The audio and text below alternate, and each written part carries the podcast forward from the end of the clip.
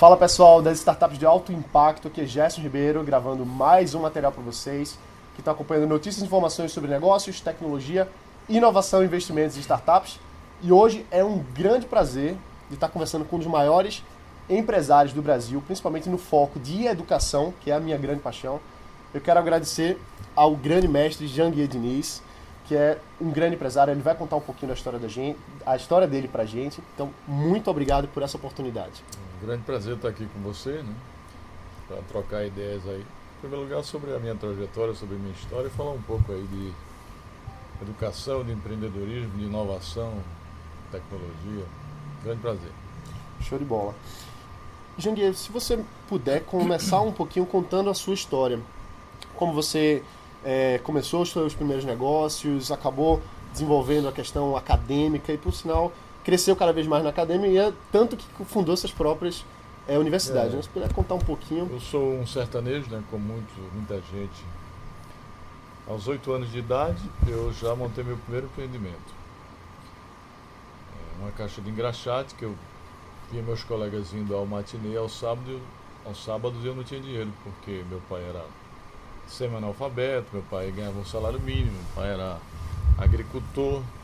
E aí eu não podia ir para o matinê ao sábado, meus colegas iam. Foi aí que eu resolvi empreender, fazer uma caixa de engraxate e comecei a ir para as ruas engraxar e comecei a ganhar meu dinheiro.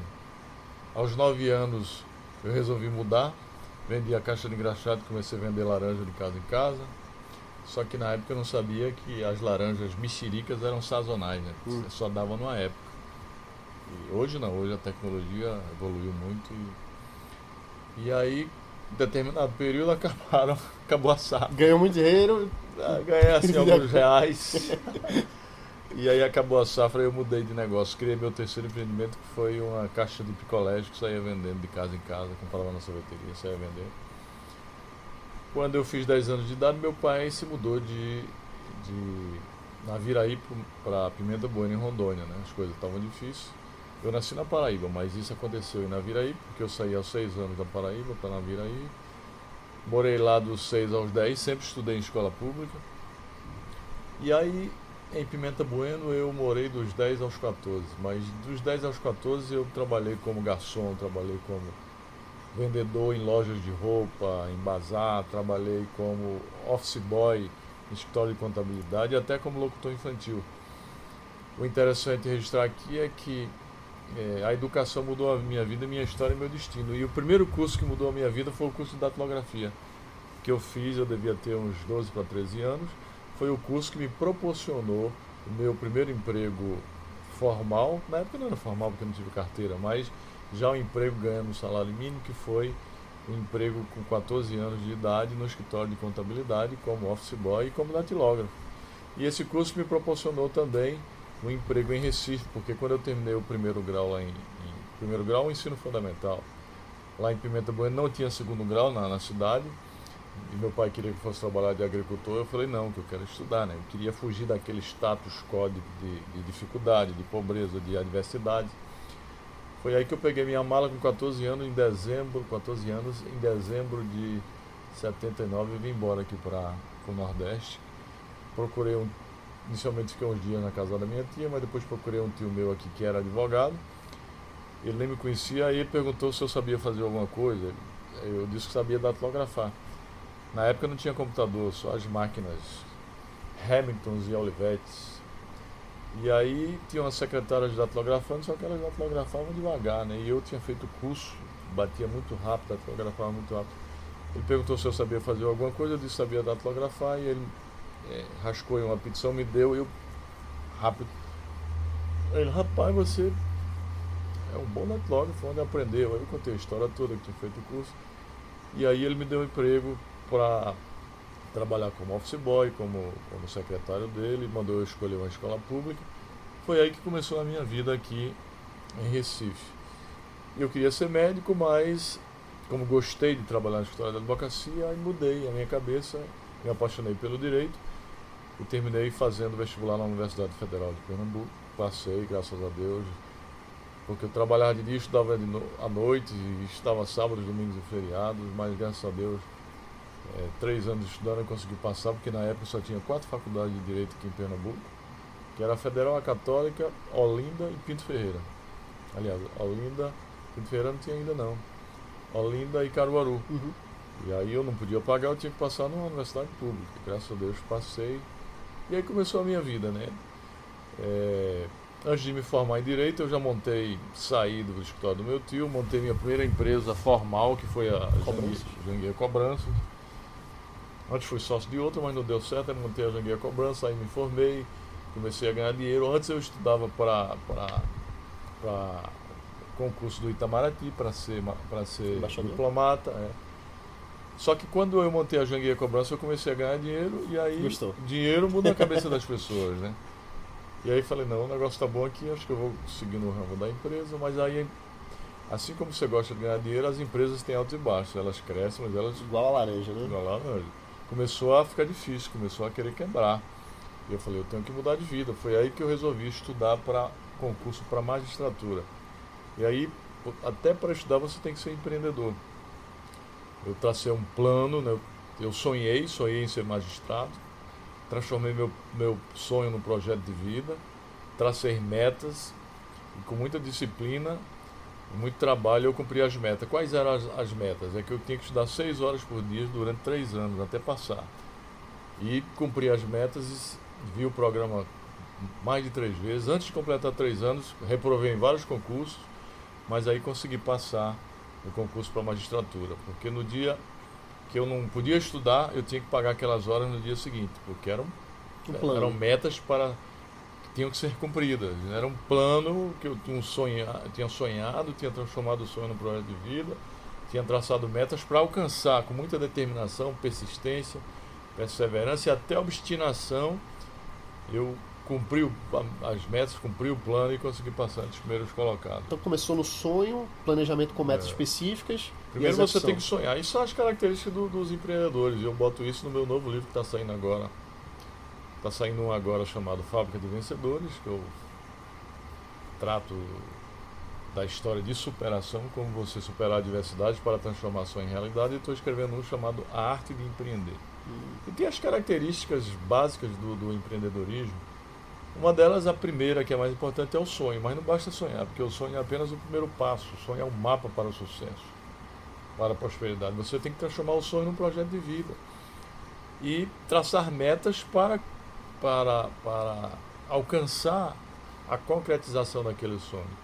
E aí, com determinação, muito trabalho, persistência, foco, cumprir todas as metas que aí você consegue. Foi aí que eu consegui passar entre os primeiros colocados, depois de reprovar em vários tive vários fracassos em vários concursos.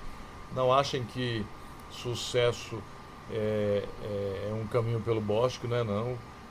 Sucesso é, é, é, você passa por muita tempestade, por muitas pedras no caminho, por muitos obstáculos, muitas adversidades, então, e muitos fracassos, muitos erros. Foi aí que durante a minha caminhada para concursos públicos eu reprovei em vários, mas aí quando consegui me preparar, efetivamente eu passei no primeiro concurso, que foi para juiz do trabalho, TRT da sexta região, assumi, mas era um concurso que maravilhoso, né? o cargo de, da magistratura é um cargo maravilhoso, nobre e digno, é um cargo que enaltece qualquer ser humano ter um, ter um cargo de, de, de magistrado. Só que eu tinha que, eu passei um ano aqui na capital, mas tinha que ir morar no interior e eu queria outras coisas. Eu queria fazer mestrado, doutorado, eu queria ser professor da Universidade Federal, eu queria empreender, queria montar um cursinho, queria montar uma faculdade, e se eu estivesse no interior eu não ia poder fazer isso. Foi aí que eu resolvi pedir a exoneração do cargo de magistrado e fazer o concurso para o Ministério Público do Trabalho, que na época não precisava morar no interior. E aí eu, eu pedi exoneração, meus colegas até chegaram a dizer que eu era doido, porque eu estava pedindo exoneração para ser procurador, porque o procurador opinava, o juiz mandava, mas eu não queria mandar. Eu queria era empreender, eu queria criar uma faculdade, eu queria criar um projeto educacional ligado ao empreendedorismo. Foi aí que eu passei no, no, no, no concurso para procurador do trabalho, aí deixei a magistratura e aí fiz aquilo que eu, aquilo que eu, que eu estava sonhando, almejando, que era fazer o concurso para a Universidade Federal, fazer mestrado, fazer doutorado, escrever alguns livros. Agora é o vigésimo livro meu que está saindo. E criei o, o cursinho chamado Biro Jurídico, Desenvolvimento Profissional, que era um cursinho preparatório para concurso público, que foi o embrião de todo o grupo C educacional. Um cursinho que inicialmente eu ensinava sozinho, cinco matérias, eu era eclético, né? era, era corajoso, sempre fui muito corajoso. Eu ensinava processo de trabalho, direito de trabalho, processo civil, sentenças e pareceres, mas foi crescendo tanto que eu convidei outros colegas, cheguei a ter mil e tantos alunos, tinha alunos até de, de Manaus, do norte, alunos de Rondônia que vinham estudar aqui. E é um concurso que um cursinho que aprovava muita gente. No último concurso para delegado da minha época, pois é. Na minha época eu aprovei 127 delegados numa turma de, de, de, de 130 e poucos delegados. Foi uma turma nossa. Foi apenas um exemplo. É, mas aí eu queria sonhar grande, né? Eu sempre sonhei grande, sempre sonhei sonhos impossíveis, porque só impossível é digno de ser sonhado. O possível você colhe fa facilmente no solo fértil de cada dia. E quando eu digo sonhos impossíveis, eu me refiro a sonhos grandes, e não sonhos inexequíveis ou sonhos irrealizáveis, mas sonhos grandiosos, porque já dizia Jorge Paulo Lema que sonhar grande dá o mesmo trabalho que sonhar pequeno, e de fato dá, né? Você tem que atirar nas estrelas para alcançar pelo menos atingir a lua, né? Se você só atinge só atira na comieira da, da, da, no telhado da sua casa, você não vai atingir nem na comieira, né? Então você tem que sonhar grande. E eu queria criar uma faculdade, uma grande faculdade e até um grupo educacional. Foi aí que cheguei a ser sócio aqui de uma instituição, mas não deu certo. Mas no ano de 2000 eu dei entrada nos primeiros projetos na, no MEC. E aí, três anos depois, exatamente em maio de 2003, foram aprovados seis cursos. E 11 de agosto de 2003 eu comecei com a Faculdade Maurício Nassau, que foi o embrião de todo o Grupo C educacional. Agora é interessante registrar aqui que para começar eu tinha que ter uma estrutura, tinha que ter um prédio. Foi aí que eu é, visitei aquele prédio do Bloco A da Uninassal Recife, que pertencia à Telp. Telp Celular na época, era aquela torre Telp Celular. E a Telp Celular, a sede, que era a Sistel, era lá em Brasília. Aí eu fui lá e fiz uma proposta para comprar fiado, comprar parcelado. E aceitaram. Aceitaram. Confiaram em mim, porque eu transmiti credibilidade, isso é algo que o empreendedor tem que transmitir. Primeiro ele tem que ser um cara sério, honesto, íntegro, é, tem, que, tem que ter a iluminação divina. A iluminação divina é isso, é você fazer a coisa certa para que Deus lhe proteja. Então, e transmitir credibilidade. E eu transmiti credibilidade e eles resolveram vender o prédio parcelado para mim, porque eu não podia comprar. Uhum. E aí eu comprei o prédio e comecei, exatamente, comecei a primeira faculdade ali na Rua Guilherme Pinto 114, que é exatamente o primeiro bloco do Grupo C Educacional, que é a, o bloco A da, da Uninassal. E o negócio foi crescendo, foi dando certo, graças a Deus, eu fui dando entrada em outros cursos, foi crescendo e eu tive que comprar outros prédios. E depois fui montando outras instituições, depois fui comprando outras. Hoje o Grupo C Educacional é o quinto grupo do Brasil. É um grupo com mais de 160 mil alunos, quase 12 mil colaboradores, forma cerca de 12 mil egressos todos os anos, é uma realidade muito forte. E veio para ajudar o Brasil a se desenvolver. Por quê? Porque nós temos cerca de 8 milhões e 300 mil alunos no ensino superior. Desses 8 milhões e 300, 76% estão nas instituições privadas. E mesmo assim, nós só temos apenas 17% da população com idade universitária na universidade, que é aquela população de 18 a 24 anos. Se nós temos somente 17% que perfazem é, 8 milhões e 300, 76% dos alunos estão no ensino privado, imagina se não tivesse ensino privado no Brasil. E a gente só tem 17%. Aí é que estaríamos com 2%, 3%. Então, as instituições de ensino privadas ajudam o Brasil a crescer. E a gente tem feito isso com as mais de 60 instituições que a gente tem no Brasil. E o objetivo primacial, além de colaborar com o Brasil, o crescimento do Brasil, é qualificar o povo brasileiro, qualificar esse estudante, esse jovem estudante brasileiro, muito sacrificado, qualificar é, para que consiga não só a empregabilidade, mas a trabalhabilidade. Porque hoje a gente não prepara o jovem para adquirir um emprego. Foi-se o tempo que você adquiriu. Você preparava, qualificava o jovem para adquirir emprego. Hoje e a filosofia do Grupo C Educacional, das instituições do Grupo C Educacional, que é, a gente tem que preparar o jovem, qualificar o jovem, para que ele gere é, riqueza e renda, gere trabalho e renda, que seja empreendedor de si mesmo, não é? E não para procurar um emprego, para que ele crie empresa, ele crie empreendimento, ele trabalhe como autônomo e até como empregado. Essa é a filosofia atual nossa, a filosofia do Grupo C Educacional. Nós qualificamos o jovem para trabalhabilidade, para que ele seja empreendedor de si mesmo, para que ele gere riqueza, gere trabalho, inclusive. E possa trabalhar, se quiser, como empregado também, possa fazer concurso público, porque é, toda forma digna de trabalho pode ser utilizada, mas não apenas ser empregado, que antigamente era empregabilidade, empregabilidade, hoje a gente não fala mais disso. A gente fala em trabalhabilidade. Logo, o Grupo C Educacional é essa realidade aí, muito forte. É, geramos quase 12 mil, mil empregos diretos, milhares de empregos indiretos. Fazemos diversos projetos de responsabilidade social aí. É, pagamos quase 200 milhões de impostos todos os anos, que isso já é responsabilidade social também. E agora estamos trabalhando muito na inovação, na transformação do Grupo C Educacional para é, é implementando uma transformação digital. A gente está com uma grande empresa trabalhando conosco para que a partir do ano que vem o Grupo C Educacional, as instituições do Grupo C Educacional deixem de ser instituições transmissoras de conhecimento para serem instituições tecnológicas e digitais transmissoras de conhecimento para a realidade aí do mundo tecnológico, digital e disruptivo. Sensacional a, a sua história. Eu como jovem empreendedor é muito inspirador para mim ver toda a sua jornada de, de sucesso, mas vendo a sazonalidade das laranjas, né? Que pois é. é impossível de você ter um, um, caminho sem, sem altos e baixos. E o trabalho na educação, para mim, assim, eu sempre falo isso é, para quem acompanha o podcast, para quem acompanha os nossos conteúdos, que eu acredito que a única forma da gente mudar o Brasil e o mundo é através da educação de qualidade disponível para todo mundo. E no nosso caso, a educação empresarial, a educação de business, a educação uhum. empreendedora. Porque ainda hoje, com certeza o, o Grupo C está trazendo isso de uma forma mais efetiva, mas nos últimos décadas e enfim, a gente não aprendia a ser empreendedor.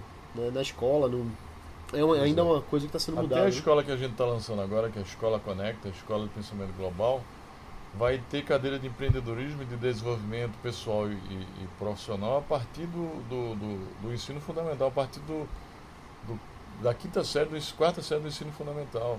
Eu mesmo vou dar um curso de empreendedorismo para os alunos do, do quinta, quarta série do ensino fundamental e para, para os alunos do ensino médio. Eles vão ter um curso online, vão receber todo, todo aluno vai receber um livro de, de, de, de desenvolvimento pessoal e profissional meu, os outros vão receber um, um livro da arte de empreender para que eles, jovens, é, é meninos ainda, é, já entre falem, sangue, já sim. entre no sangue, empreender, criar negócios, criar coisas, inventar, é, aprender a pensar. Isso que, que as escolas tradicionais não, faz, não fazem e a gente vai começar a fazer agora na escola que nós lançamos chamada de Escola Conecta, Escola de Pensamento Global, para ensinar o garoto, para ensinar o aluno a pensar, a estudar aquilo que lhe interessa e a entrar em contato com o desenvolvimento pessoal e profissional e especialmente o empreendedorismo desde menino. A gente vê isso muito claro em outros países como os Estados Unidos, por exemplo, que está no sangue deles, né? Desde a escola, desde projetos iniciais, assim, na, no high school, o pessoal vai lá vender limonada na, na rua, né? Exatamente. É sensacional isso que vocês estão trazendo para cá. Exatamente. Se pudesse voltar no tempo, assim, imagine que fosse voltar com a mesma cabeça lá pro início uhum. e tivesse que começar do zero. Vamos dizer que não, não tivesse mais nenhum contato, vamos dizer, empresarial, de negócios, mas tivesse a mesma mente, não tivesse dinheiro, tivesse que começar uhum. tudo de novo. O que, é que você faria? da mesma forma. Eu tentaria evitar alguns algumas pedras no meio do caminho, tentaria errar menos, porque errei muito. Muitos fracassos, muitos erros, mas os erros e os fracassos me ensinaram muito, porque os erros e os fracassos são os nossos maiores professores. Mas faria a mesma coisa, a mesma coisa que eu fiz. Começaria sonhando, começaria na área da educação, hoje com mais dificuldade, né, porque as coisas hoje são muito mais difíceis, mas começaria com muita determinação, muita persistência, é, muita luta, muito foco, mas sempre procurando fazer a coisa certa, com muita ética, com muita integridade, honestidade, porque não adianta você ganhar dinheiro é, passando por cima das pessoas e fazendo a coisa, a coisa errada. Você vai ser, vai ser apenas um, um, um pobre que só terá dinheiro. Né? Então você tem que construir as coisas, mas construir da forma certa. Isso é nosso, nossa filosofia. Show de bola. Grande mestre, se pudesse dar uma última mensagem para os nossos seguidores que estão ouvindo aqui agora, um, talvez um aconselhamento, uma é, coisa Eu assim. sempre digo isso, que os jovens de hoje estão sem sonhos, estão sonhando poucos. Tem que sonhar, tem que idealizar. Agora não basta sonhar, né? tem que, conforme disse, o primeiro passo para o sucesso, que eu escrevo no livro Fábrica de Vencedores, é você decidir mudar de vida. Você tem que dar um grito bem alto, chega dessa vidinha mediana, dessa vidinha medíocre. E também não basta gritar, e tem que agir proativamente para mudar. Tem que começar a agir, tem que começar a fazer. E fazer mesmo sem estar preparado, porque o feito é melhor que o perfeito. Entendeu? Você tem que fazer. Ninguém é bom antes de, de, de fazer. Você só se torna expert depois de fazer. Então tem que decidir mudar de vida e começar a fazer é, é, idealizar algo, um projeto, transformar isso num propósito de vida, né? um propósito. Um sonho tem que se transformar num propósito de vida. E aí você tem que traçar as metas, tem que ser determinado, persistente, obstinado, focado e trabalhar muito, muito trabalho, porque sem trabalho ninguém conquista, nada. Até porque sucesso e prosperidade está ou estão inexoravelmente vinculados à dor. Ninguém tem sucesso ou prosperidade dentro da zona de conforto. Você vai ter que sofrer. Já diziam os ingleses, no pain, no gain. Né? É, essa história de que é mais inspiração do que transpiração está errada. É 95% de transpiração, de luta, de trabalho e apenas 5% de inspiração. Porque a vaca não dá leite. A vaca dá leite? Não, você, você tem, tem que, que ir lá tirar o leite da vaca, entendeu? Já dizia Mário Sérgio Cortella. Então é isso, é, é, muita luta, muita, muito sacrifício, porque de nada vale inteligência e talento sem esforço. Muita gente, eu não me considero nem talentoso nem inteligente, eu me considero mais muito esforçado. Eu procuro ser, fazer mais que os outros, eu procuro me esforçar mais que os outros, procuro fazer mais que o necessário. E nunca tem apenas uma bala só, sempre tem no mínimo três para conquistar o objetivo, para realizar o objetivo. Porque quando você faz mais que o necessário, o necessário, é, é, com certeza vai dar certo. Tem que fazer mais que o necessário, porque se só faz o necessário, pode não dar certo. Então, tem que fazer sempre mais que o necessário. E aí, com o tempo, porque com muita paciência, porque a paciência é uma força extraordinária, paciência é um poder extraordinário, sem precipitação. Porque já dizia Confúcio, não, não, não, não importa é, a velocidade, desde que você não pare. Siga em frente, desde que não pare. Agora não pare nunca. Nunca desista. E nunca desista. Nunca desista dos seus sonhos. Se tiver que desistir, desista de desistir. Se tiver que desistir, desista de ser fraco. Mas nunca desista que com certeza o sucesso virá. Acho que foi o Abraham Lincoln, se não me engano, que ele falou que eu sou um andador lento, mas eu nunca ando para trás, né? Eu ando devagar, mas eu ando sempre para frente. Pois é, você tem que estar tá sempre andando mesmo que não seja com alta velocidade, mas não pode parar nunca. Entendeu? É isso que importa. E só pra gente fechar, a gente tá, tá aqui falando de startups, assim, o, o nosso grande por foco favor, é esse. Por favor, pega um livro ali que eu vou dar pra ele. Opa, Transformando Sonhos. Muito obrigado. É, já que a gente está falando de negócio, de jornada, hum. é, só para a gente pegar essa linha das startups que a gente tanto fala no, nos nossos hum. conteúdos, vocês agora começaram de forma mais institucional a investir nessas novas tecnologias, novas empresas. Podia falar é, um nós, pouquinho nós, sobre isso? O Grupo C Educacional criou a Overdrives, que é um centro de inovação em tecnologia, uma aceleradora de startups de ideias, que é, funciona no, no, no antigo edifício Trianon, é, no Recife Antigo, né, que é do Porto Digital. E a gente tá, já está com várias empresas incubadas lá, estamos recebendo mais. O edital constantemente está tá sendo publicado. Inicialmente a gente está pegando ideias de alunos, de professores, das unidades daqui, mas depois vão ser estendidas para todas as unidades do grupo C educacional, porque muitos alunos têm muitas ideias, muitos alunos já têm empresas embrionárias, professores e precisam de, de, de aceleradores, de, de, tanto de investimento quanto acelerador. A gente está investindo e eu particularmente como pessoa física também, eu tô, eu até anuncio no meu programa Vencer S.A. que aquela, aquelas pessoas que têm ideias e têm empresas em nicho estão precisando de mentoria e investimento, eu particularmente, pessoa física, também estou investindo. Mas aproveito a oportunidade aqui para dar o doar para você aqui o meu livro Transformando Sonhos em Realidade, a trajetória do ex-engraxado que chegou à lista da Forbes. Esse é o 15 livro, agora está saindo o vigésimo, né? Caramba. Que eu queria que você lesse e que os, os, internautas aí. Esse livro é um livro que conta a história de um superador de adversidade. Que eu me considero um superador de adversidade. Alguém que veio de baixo, que é filho de pais semi-analfabetos, que graças à educação, graças ao trabalho, muito trabalho, graças ao empreendedorismo e, sobretudo, graças à resiliência, conseguiu transformar muitos sonhos em realidade. Grande mestre, muito obrigado pelo presente. Foi um, um momento sensacional estar aqui, ouvindo sua história é, em loco, né? direto da, da pessoa mesmo, contando sua, sua jornada. Pessoal, acompanhe aqui, ó. Dê uma olhada aqui, tá bom? Esse é um livro que eu vou ler com, muito carinho, com eu gosto muito de ler e, rabiscar, assim. Então vou dar uma, Rabisco. uma rabiscada eu, quando estava para concurso, eu saía sublinhando tudo, depois pegava a maquinazinha, aquela maquinazinha ali, ó. Hamilton. Uhum. Aí ia fazendo o resumo, depois pegava o resumo, é, sublinhava, depois fazia o resumo do resumo, depois o resumo do resumo do resumo. Aí ficava tudo na minha cabeça. Aquela coisa das três vezes. Era né? exato, das três vezes, uhum. exatamente. E isso me ajudou muito a passar em diversos concursos públicos que foi que, que, que me ajudou muito depois empreender, porque aí eu já tinha garantido o pão de cada dia, já era juiz, já era procurador, já era professor, então pude empreender com mais facilidade, porque eu já tinha a, a estabilidade garantida, graças a muito estudo e muito esforço. Que é uma forma de Sem também. estudo, sem educação, pouca coisa se alcança. Essa história de que ah, não precisa estudar para empreender, muitos conseguiram, mas é uma das características básicas do empreendedorismo é a preparação.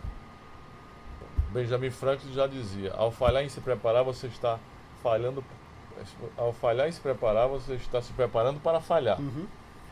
O conhecimento é, é, é, muito barato, né? Aqueles que acham que o conhecimento é informação em cara, imagine a ignorância. Já dizia Benjamin Franklin. Ok? Meu amigo, muito obrigado. Sensacional. Pessoal, Ficamos por aqui, um abraço, bota pra quebrar galera e a gente se vê aqui na próxima. Valeu!